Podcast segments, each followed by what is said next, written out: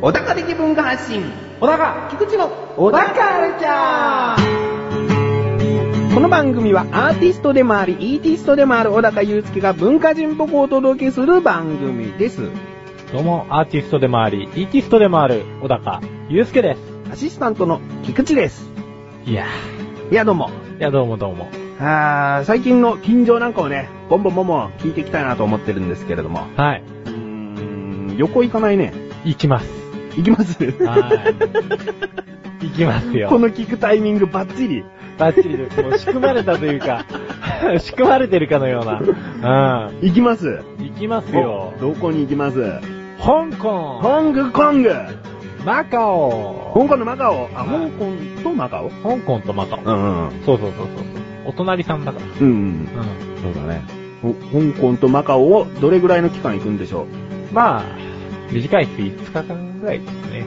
う ?5 日間を高国。はい。うん。あ、でもね、そんな香港、丸5日間いても遊びきれなマいカオ日帰りだしね。マカオは日帰りだね。はい日帰りなんだ。そうそうそう。うん香港メインでマカオ1日バーって使って、うん。あとはもう100万ダラーの夜景を ね、激写しようかなと。え激写してこようと。激写してこよここうで写真のえはい。話題にも触れると。ええおう買っちゃいました、カメ ラ。おうカメラ買った。はい。一眼レフ買っちゃいました。おうまた、また買ったね去。年もカンボジア行く前に買 って、今年は香港行く前に買って、しかも時期が一緒ってい うね。すごいうねん。かさむね。かさむね。スキンが。そりゃ嫁も10回払いじゃないと承諾しなかっ たさ。あ でもカメラの前の支払いがまたローンだったわけでしょあ。はい。それが終わって、終わってスッキリしたからう、ん。手出しちゃいました。はい。もうカメラで毎月何か払うなんて、はいもう、国民年金みたいなもんだ。国民年金みたいなもんですわ。 ほんと所得税以下で すよ。おう買っちゃいましたよ、オリンパスの E620。 E620。はい。これは新しいんですかねこれはですね、ペンより古いんです、実は。去年買った。おうそれのちょっと前ぐらいに出てたやつで、この機種の特徴がですね、うんカメラの裏側の液晶の部分あるじゃないですか。うんあれがですね、こう、クリクリってこう動くんですよ。カメラの液晶がああ、はい、はいはいパコっはてい。外せて、はい。で、グリグリって動くから、そこを見ながら撮ることもできるし、うんうんうんもちろんファインダーから覗いて撮ることもできるし、うんちょっと違うかもしれないけど、ビデオカメラの Google できる感じのと似てますね。そうですね、うん。うんあれがあると、いわゆる俺結構、舐めて撮ったりとか、うんうん要はもう地面に突っ伏して撮ったりとか、うん。一回地面に寝っ転がって撮ってたら結構不審な感じになっち ゃって、なりますうね。ん、あと、上からの視点が欲しいからっていう時も、うん普。通の一眼だとやっぱりどうしても勘になっちゃうんですうんうよ。んでもそれをあのビューファインダーっていうやつで見れるんうん。で、うんすごく使い勝手がいいというか、いいですねはい前になんかちょっとした塀とかがあった場合ね。ええそれを避けながらも、自分はファインダーをちゃんと覗けるみたいな。そうそうそうそうそう、ま絵的な部分で言うと、ちょっとやっぱり今までニコン使ってた節があったんで、ニコンの方が好きな寺いもあるんですけど、うんでもその使いやすさ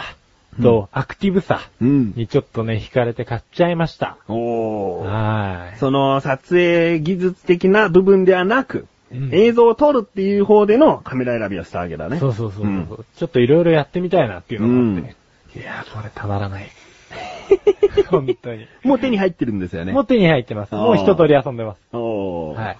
じゃあそんなね、ちょっとカメラの話で、ええ。メールが届いております。おっつ小高ネーム、冷やされていないトマトさん。おー初めてですかね。は じめ、初めての方ですかね。いや、前回冷やされたトマト、冷やしトマトさんだったんですけどね。冷やされてないってことは、まあちょっと傷んじゃってる感じですかね。えー本文。初めてベストでない回答だったびっくりな前回冷やしトマトでお便りした冷やされていないトマトです。 ベッドでないね。ベストでない回答だったゆえに、なんかもう冷やされなくなっちゃったんでしょうね。傷んじゃったんですね。すいませんね、これちょっとね。えーあ、でも、というか私の説明が不十分でした。すいませんと。おうおうおうえー携帯で撮った画像を送る相手先は女子高生だったりします。おうほう彼女らはほぼパソコンを持っていません。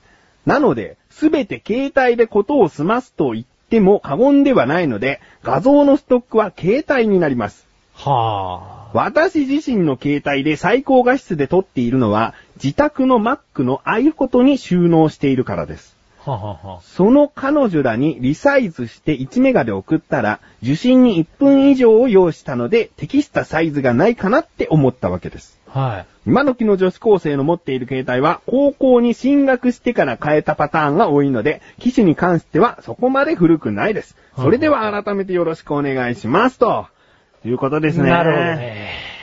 そうですか。うん。 1分以上かかってしまうということで。うん。まあ、自宅のパソコンでリサイズしておったっていうのも、まあ、なかなか丁寧な話なんですけど、僕の携帯なんかだと、サイズをリサイズするときに、うん。 QVGA サイズっていうのがあるんですよ。ほうほこれは相手に送るときに結構対応するんですけど、う。うん。割と、その受信にもあんまり時間がかからず、送信にも時間がかからず、サイズ的にも結構ちっちゃいんで、それぐらいがいいとは思いますけどね。うんう。うんん。またこれベストじゃない匂いがしてきたんですけど、大丈夫ですかね。だからギリギリで送りたいんでしょうね。そんなにだから画質も落としたくないわけですよ。はあ、はあはあはうあんで、受信に1分以上を要したから、1分はちょっと長すぎたなって思ってるんでしょうね。そうですね。うん。で、今時の女子高生が使ってて、割と新しいやつだから、多分液晶も VGA 液晶なんでしょうね、うん相手が。うんで、うん、割と新しい機種だと、まあ1メガ、でも1分かかりすぎるんだったら半分の500メガ、あ、ご500じゃねえよ。500 キロバイト。うん。うん。ぐらいでちょっと送ってみたらいいんじゃないですかね。それは画質的にそんなに差は出ないですかうん、多少、それは質は落ちますけど、でも、もう引き換えですよね。時間を優先するのか、画質を優先するのかだから。ん。うん。そうですね。ちょっと時間を、うん。もう何分以内に送りたいと。はい。そして画質はどれぐらいで送りたいか。うー。うんんでも何分以内に送りたいの、その何分の上限の部分が最高画質ですよね。そうですね。そういうことになっちゃいますうね。ん。あまあ、あとは相手の液晶の質とあ。、うん。うん、でも、大概 500kB ぐらいで送れば、それでもかなり綺麗に入れると思いますよ。おー。うん。そういうことですね。うん。じゃあ結論を小高さんがズバッと最後に言ってください。 500kB ぐらいでいいんじゃないかな。本当にベストじゃなさそうな うん。答えですが、でもまあこれは確実な答えはないです。そうですね。うん。話してきて分かりました。う。うんん。結構、どっちを優先するかですようね。ん。時間と割ね画うん質、そうどっちか。ですね。女子高生が早く見たいって言ったらね。ああ、そうです ね。なんだ今の女子高生気持ち 悪いな。今の女子高生帰っていただきましょう。帰っていただきもう帰帰りました、帰りまわかした。りましたはいうんで、早く見たいか。早く見たい か、もっと綺麗なのもっ送とっ綺て麗なよの。あでのうん今変な女子高生。いそういそうだった二ね人、。二人いませんでした、 今。いや、帰れ。もっと綺麗なのが見たいって言ったら、うん時間かかるけどいいってって、はい。時間かけて送ると。そういうことでと。にかく最高画質で撮ったら、携帯ではリサイズしてみたらどうですかって。そうですね。ことでうん。うん。わかりました。じゃあ、冷やされていないトマトさん。どうか、この暑い中、冷蔵庫かどっかに入っていただいて。 うん。まあ、しっ遅かいりね遅いかもしれないけ ど。まあ、一度傷んでるかうら。ん。うん。でも、まあね、シャキッとしたらいいよ。シャキッとね。うん。食べれるところはね、そう残だねしておいて。残しておいて。 何の話なの え、ちょっと、冷やされていないトマトさん、メールありがとうございました。ありがとうございました。話題少し変わりますよ。はい。今日はあの、旅行カメラいろいろ来てるんで、うん最後これだけ触れておこうと思って。はい。どうなってるんですかザ・ブロードバンドは。これ最後言って CM 行きますよ。はい。ザ・ブロードバンドなんですけども、解散しましたそれ言えよ それではここで一旦 CM ですちょっとちょっとなーに最近全然気分が優れないよ。大丈夫大丈夫じゃないよ。なんか楽しいことないの楽しいことそんなの俺に聞かないでよ。そんなメガネタマーニとマシュルがお送りする、楽しいクトーク。リンクページからいけます。ぜひ聞いてね。ね。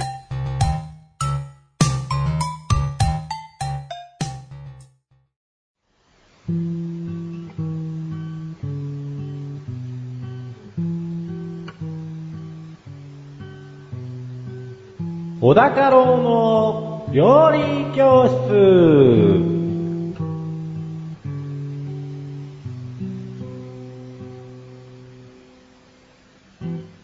このコーナーは料理研究家の小田太郎先生に食についてあれこれご指導していただくコーナーです。ちなみに番組内で料理は一切いたしません。よろしくお願いします。よろしくお願いします早。速ですが、はい。えー、いろいろと先ほどのフリートークでちょっとごたごたありましたが、えこのコーナーはもうすぐ行きます。ー、はい。今回の料理食材、テーマ、お願いします。さくらんぼ。お、さくらんぼ。おかわいいですね。さくらんぼねう。ん。おどうぞ。 えー、えーっとね、さくらんぼ別名、これ、応答とも呼ばれてはいおりまして、黄色い桃ですかえーっとですね、桜の桃あで桜の桃応答ですねはいあ。えー、 えー、まさかの、まさかの、ええ桃ミス。はい。バラか桜族です、これ。はい。はい。で、果実は丸みを帯びた赤い実が多く、品種によっては、黄白色や紫がかったもの。うん。まあ中に種が一つございますと。うん。まあこれが代表的な桜んぼですね。うん。うん。で、生産者はですね、さっきの応答と呼ぶことが多く、えー商品化された店頭に並んだものが桜んぼと呼ばれることが多い。おう。はい。であと、桜んぼはですね、この名前なんですけれどうも、ん。桜んぼは、桜の棒、えー、桜の坊やの棒で、おう。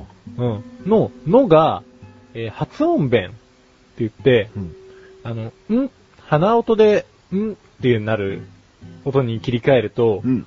えっ、と、桜の棒ののが、んになるから、桜んぼ、う、で、最後の、えー、ご末を田んぼ印化したものがうん、桜んぼ。おう。で、英式には、まあ、桜の棒。はい桜の棒っていう感じだったってことですね。。ああ、じゃあ、こう早速、レッスン1行きましょはい。う。レッスン 1! さくらんぼは、もともと、桜の棒という意味から、だんだんだんだん変わってきて、今のさくらんぼという呼び方が決まってきたんだよ。ですね。でね、おおわかりやすい。 うわかりやすい。俺の説明わかりづらかったなと思って。発音弁とか言ったってこれ。 俺も今回初めて知ったしな。うん。うん、まあ、うんそっちはね、ちゃんとした流れを言っていただいて、まとめは簡単でもいいじゃないですか。ううん。んま、ね。うん。なんか持ってかれた。 いやいやいや。でですね、はいえー、この日本に伝えられたのが、いつ頃なのかいと。おもともと日本のものじゃないんですね。えー、これ明治の初期にドイツ人のガルトネルによって、うん。北海道に植えられたのが始まりだと。もともと北海道から。もっともと北海 道から、もっともっとね。はもっともっとね。うん。で、まあ徐々に山形とかの方に降りてきたってことでしょうね。い。そうですね。うんでも、完全に南の方までは行かなかったみたいですね。そうですね。流れ的にはもううん真ん中ら辺でスパッと。結局その生産ラインみたいなのがあったんでしょうね。作りやすい地域みたいなのが。うん。そうですね。で、山形が、えー、やっぱり今日本で収穫の7割を占めてますと。ほで、日本での生産量が、えー、18,400トう。ンほなんですよ。結構多いように聞こえるんですけど、これですね、トルコがですね、世界的に一番桜んぼの生産量多いんですけう。ど、はえー、26万トン、い。20倍、 20倍ですね。はい。はい。トルコなののサクランボって日本で売られてますかで。いえ、トルコの桜んぼは、だって基本的に日本はもう自家消費じゃないですか。あ、もう、そんだけ栽培してれば、輸入はしない。で、アメリカンチェリーぐらいじゃアなメリいですかカンチェリーですね。ううん。ん。なので、まあ、ドイツが、いあ、ドイツじゃねえよ。えー、トルコが一番消費量が多い。お、つうことでね。これはレッスン2ですレッねス。ン2して。レッスン 2! サクランボの消費量は、トルコが世界一なんだよあれ消費量でしたっけ生産量は、トルコが世界一なんだよですねそうですね。間違えないでくださいよ。今これ引っ掛け問題として出るから、レッスン2であえて間違えておいて、生産量だってことを覚えていただこうと。はい。これ諸君たちが出るかだかららね、もう、ここまで喋ったら編集も、しがいがないで すね。い や、レッスンですから。ええうん消費量はまたね、違いますね。うんそうですね。うんまあ、消費量については詳しく知らないんですけど、でうもん多分これだけ生産してるってことは、うんやっぱりこの国で採算が取れてるんじゃないですかね。かもしれないですね。うん。まあ、他に輸出してるかもしれないし。はい。で、ちなみにですね、えー、さくらんぼなんですけれども、いろいろ体にいいことがあるんですかあるんですよ。おうえー、まずですね、疲労の元になってる乳酸ですけど、お。えー、これはですね、サクランボはこの乳酸がたまらないようにするクエン酸が含まれているのでう、ん。えー、ちょっと疲労回復にうん。役立つと。なるほど。はい。中国なんかでは漢方薬としても利用されてきた桜も。経緯。があるみたいです。ほえー、さらに、う。さらに。あんなに甘いのに、ソルビトールが含まれており、 それは何なんですか何なんでしょうね。 あんなに甘いのにって言ったのに、なんかカプサイシンが入ってるんですよって言ったらそれは驚きますよ。はい。何その、もう一ソ回言っルてビください、ソルビトールがト含まれておル りビ、トールは何なんだ甘いんじゃないですか、それが。それはですね、歯石の形成を阻害して虫歯を予防してくれる成分です。ああ、はいお だから甘いのに、虫歯になりやすそうなのに、ってことですねっ。ていうのはちょっと悪く言ってみようかなと 思ああ、繋がりました。って。はい。はい。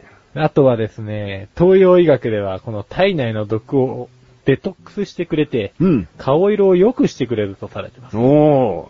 じゃあちょっともうこの辺、この辺をまとめてレッスン3としましょうか。ええ。レッスン 3!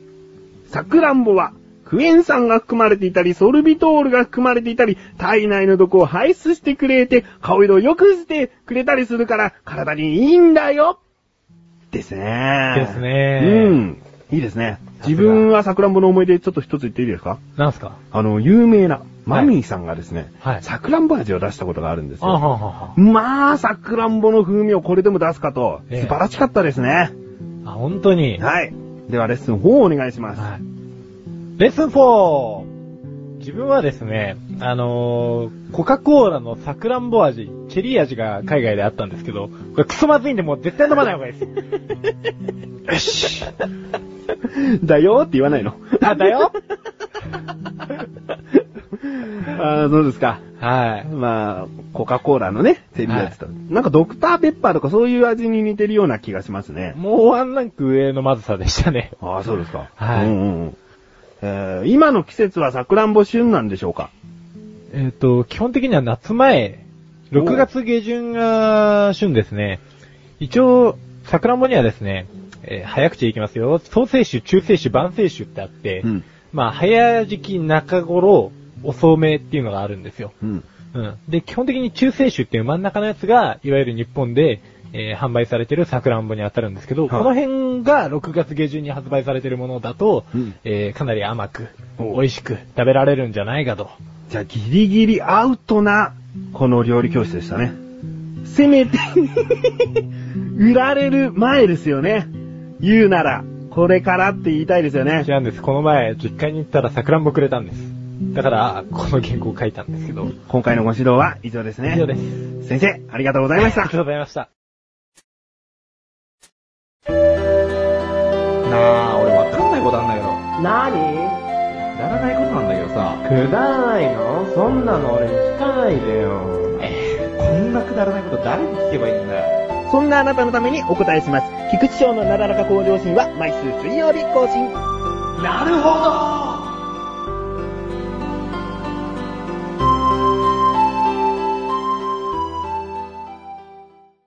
小高ましレビューこのコーナーは小高祐介があらゆるジャンルの中から一押しな一品を選びレビューをかましていくコーナーです。それでは、今回のジャンルをお願いします。音楽音楽えー、アーティスト名をお願いします。初恋の嵐初恋の嵐おーちょっと自分は個人的に知っているんですけれども、小高さん、はい。よろしくお願いします。はい。ぶちかましてくださぶちかましていきますよ。 あのー、まあ、知ったきっかけは実はうちのプロデューサーがカラオケで歌ってたっていうところ。 いや、これがですね、プロデューサーの声とマッチしていい曲だったんですよ。で、まあ、改めて家に帰ってですね、まあ、聞いてみたわけなんですけれども、い。はい。えー、まあ、そんなことよりですね、概要を先にそうですね。ご案内します。うん。えー2002年の7月10日に、えーリリースされた、えーシングルになります。あ、そうだ、作品名言ってないですね。あ、そうですね。はい。あすいの、ませ真ん。夏の夜のことっていうシングル、そうですね。はい。はい。真夏の夜のことです。はい。夏の夜のこと、まあ今頃ですね。うん。はいで、アーティスト名が初恋の嵐っていうね、ちょっとそうですねアーティスト名と曲名がどっちなのかなっていうのが難しいですけれども。うん。うん。まあ、なかなか珍しいアーティスト名ではありますよね。はいうん。ただですね、この7月10日に発売したんですけど、ちょっと不法がありまして、うんボーカルソングライティングを担当していた西山達郎さんが2010年の、えー、あ、2002年の3月にうん。他界されてまして、うん事実上、えっ、と、今回ご紹介する曲が日の目を見たのは、彼の死後うんに。なります。はい。で、その後アルバムなども制作されているんですけれども、まあ何にせよ、かなりファンが多いのはこの真夏の夜のことなんですが、はい。えー、まあ率直な話でいくと、かなり普遍的なバラード。うんですねうん。ただ、あの、下手にいじくってないっていうか、音がですね、ちゃんと配置されるところにこうきちんと配置されてる。で、ストリングスがですね、そこをこう流れるように綺麗に入ってくるんです わ。これがですね、うんとにかく美しいんですよ。ですですもうダイね。ヤの原石、超どでかい版みたいな感じですね。うん。下手に荒削られてないんですよ。そういうことですね。うん。よくよく解読してみるとコードも至ってシンプルなんですけどね。そう。で、音色も特にドラムもた変わった叩き方もしないし、うんベースもそこまで売れってるわけでもない。うん。ただですね、まあ、ちょっと変わったところがあるとすれば、えー、感想に割とロックバンドっぽいトレモロ系のエフェクトのかかったちょっと揺れてるギター音が入ってくるんですよ。そう。で、これ逆に雰囲気壊しちゃうんじゃないかなって最初思ってたんですけど、よくよく聞いてるとですね、あのー、PV に合わせてちょっと作られてるようなエフェクトな感じでうん、ちょうど泣けるシーンにそういう揺れる系の、僕はなんとなくそういう音を聞くと涙っぽいイメージがあるんですけど、おうそういう印象を与えてる効果を狙ってるのかなっていう。 PV を考えた上でのうん音石だやった。り口なのかなと思ったんですけど、うんうん、もしくは、まあ、単純にその曲だけシンプルに聴いたら、うんそこがちょうど干渉深くなってくるようなところで、ううんんうんそういう音を使ったのかなっていうう、ん。うん。とにかくこう、遊びで音を選んでないバンドですね。はい。うん、だから、まあ、とりあえず黙って聴いてもらって、黙ってしまいますよ、あれを聞いてるときは。はいで、その後 PV 付きのもぜひ見てほしいんですよね。おううん、これ、PV は山田太郎さんが出演されてるんですけど、うん。いやーもう全体的にですね、美しい、あの、ストーリーが PV もなってますんで、うんまあ、曲と合わせて聴いてもらって、あと山田太郎が、今までのあなたの印象の2、3倍、かっこよく見えるということでね。 あと、ボーカルのうんはい。声質も独特といえば独特じゃないですか。独特ですね。伸びやかでもありますし、サビで伸びやかで、割と A メロ、B メロは、ちょっと似てるといえば奥田民生に似てるようなう、ん。うん、感じなんですよね。うん。ちょっと抜けた感じの。だからこそサビのこう、引き立つ感じが、ううんん。またいいんですよね。いいですね。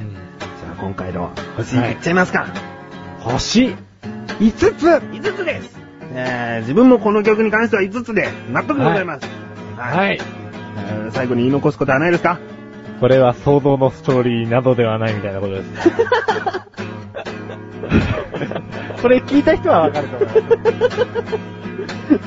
えー、聞いてみれば、は小高が何を言ってるのかがわかると思います。はい。 YouTube で聞けるんですか聞けます。おではちょっと検索してみて、うんいや一番いいのは CD をね、買っていただくのが一番ですけれども、そうなんですけどね。うん視聴という意味で YouTube で聞いてみてくださいと、はい。 TV 見てみてくださいと、よろしくお願いします。というというこことですね。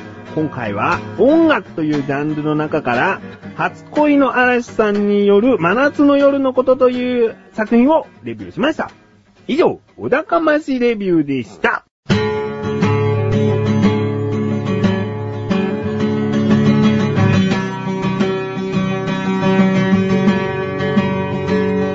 とで、エンディングの中はい、ということで第34回も終わりを迎えようとしております。は。い。早速、フリートークの終わりで言っていた衝撃的な発言について触れていきたいと思います。衝撃受けちゃいましたが。衝撃ですよ。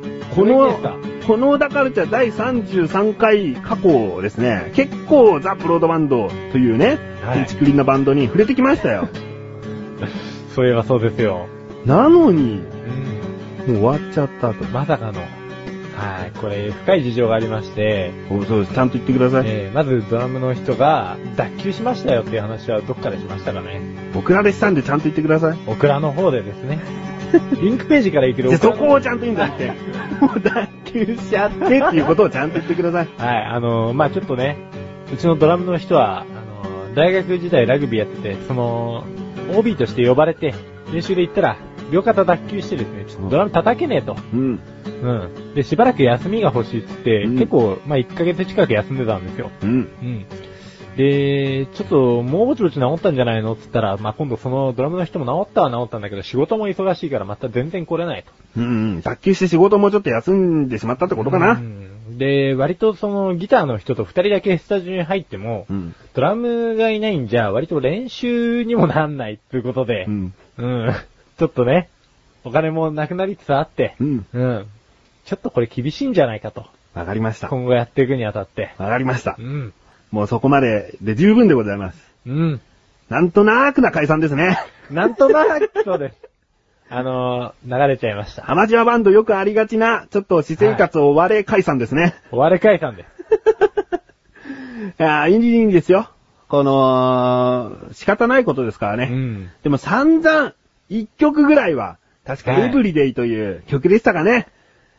この小田カルチャーで流すよってことをええはい言ってきたので、ええこれリスナーの方を裏切ると。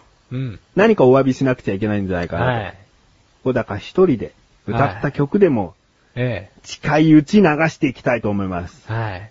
残念ながらエブリデイはちょっとです ね、できないですけどね。一人ではできないと。はい。うんうんでも一人で、小高祐介ソロということで、はい何かしらこの小高カルチャーでええやってくれるんだね。はい。ぜひ、どういう曲ですかね。ゆるい曲です。有名曲ですってアピールじゃ、曲は売れないよね。売ろうとは思ってないよ、もちろ。うんん。でも、PR の仕方間違えてますよね。なんて言うんですかね。一応、バラードに属するんじゃないかと思われる、ん。ゆるい曲です。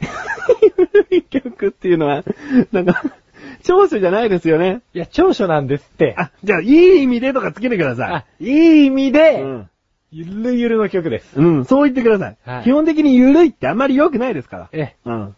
ゆるいよ。うん。ゆるゆるあじゃあもう、小高祐介のその人そのものを表した。ああ、こいつが作ったんだろうなって感 じの曲です。うん。まあ、本人は悪い意味で緩いですけどね。 うん。 うん。うんまあね。うん。あーわかりました。じゃあ、今回振り返っていきましょうか。ええー、さくらんぼ。え、うん。うん。さくらんぼわからなないですか時期をい。はい。超えた途端に、はい先生は料理教室で喋ったんですよ。ああ、7月上旬事件ですか。え6月あ下6旬月が旬だっつう話をそしうそうそうそうて、時期を超えてましたということですね。うん。これは、えー、おかしな話ですね。これに関してはですね、うん弁解の余地もございませんということで。だって今、真冬の話してるよりも遠い話ですからね。 そうです ね。まだ真冬なんんて可愛いもんですよ。半年だ から。 1年後です からね。ほんと1年後に、ぜんひ、旬な桜んぼ食べてみてくださいみたいな話ですからね。もうその頃にこれを思い出していただければね。うんうん。そうですね。まあ、他にも、えー、お高ましレビューですがうん。、はい。今回は、あつこいの嵐さんの、えー真夏の夜のことをレビューしましたが、はい。次回はどうやらですね、リスナーさんからレビューしてくれというものがあったので、それを紹介するみたいですね。そうです。ついに。ちょっとした次回予告ですけれどはも。い。来ちゃいましたね。それからレンタルして、ん見てきます。うん。はい。まあ、今後、こういった小高祐介は、リスナーさんからレビューしてくれといったものも、レビューしていくと。はいいうことで、何かありましたら、メールください。メールくださいってね、たまに言ってみた方がいいよね。そうですね。うんメールく ださい。あと、音楽、カメラ、あと、旅行行くっていう話もあったからね。はい香港でこんなことしてきてはどうですかみたいなメールでもいいしね。あ、いいっすね。うそうですんね。。そういったメールもお待ちしております。はい。えーいいですか良いです。オラフルチャーは20日度の水曜日更新です。それではまた次回をお楽しみに。さようなかさようなかさよなら。はい。暑いのはわかるよ。でも、結構、ちゃんと喋った方が